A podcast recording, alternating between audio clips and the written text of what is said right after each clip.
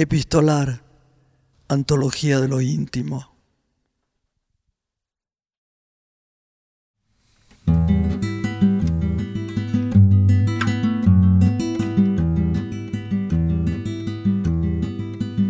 Las cartas desde el encierro podrían ser todo un subgénero dentro del epistolar.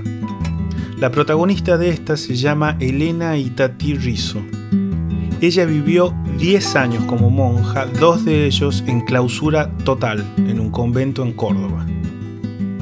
A inicio de los años 70 descubrió la teología de la liberación y se fue a trabajar a un barrio pobre en las afueras de Rosario. Fue detenida en esa ciudad en febrero de 1976, a solo un mes del golpe militar, y fue liberada un año después. Esta carta cuenta esos meses duros, sí, pero también habla de la necesidad de encontrar resquicios de vida pese al horror. El texto forma parte de la muestra Cartas de la Dictadura que se realizó en la Biblioteca Nacional de Buenos Aires. Lee la actriz Lucía Cardoso.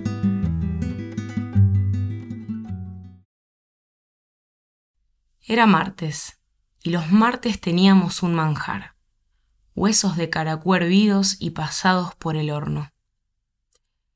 Era lo más parecido a un asadito, pero lleno de grasa. Igual nos parecía una delicia.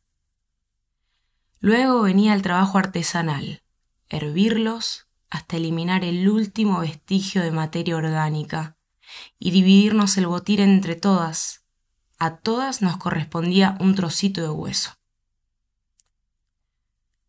Cuando tuve en mis manos el primer huesito listo para trabajar, pensé en mi mamá. Era la primer destinataria. La primera joya sería para ella. Y comienzo la tarea con las peligrosas armas de que disponíamos. Una vigésima parte de una gilet y la mitad de una horquilla de cabello. Y con ese invisible dale que dale cada día, dando forma, puliendo en el piso o en el banco del calabozo, una y otra vez. Teníamos tanto tiempo, todo el tiempo, días, meses. Cuando estuvo la forma que me pareció adecuada, había que pensar qué motivo le iba a dibujar y solo pensé en la M de María, su nombre, y también de mamá. Con el centímetro de hojita de afeitar empecé a limar y tallar esa pieza, que sería la joya encargada de transportar mi amor, mi nostalgia y mi gratitud, por su comprensión, por el apoyo incondicional, por estar siempre ahí donde yo estuviese, sin reclamos, sin reproches, solo estando allí, con todo su corazón. Luego, con el trocito de horquilla, hacer el agujerito para pasar el cordel o cadenita. Después el tenido, con el poquito de té que nos sobraba y con restos de tabaco usado, cocinando para dar tono los toques finales, dando el sombreado a la letra y listo el colgante.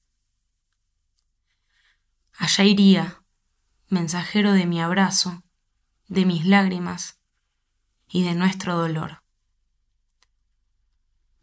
Elena y Tati Rizo.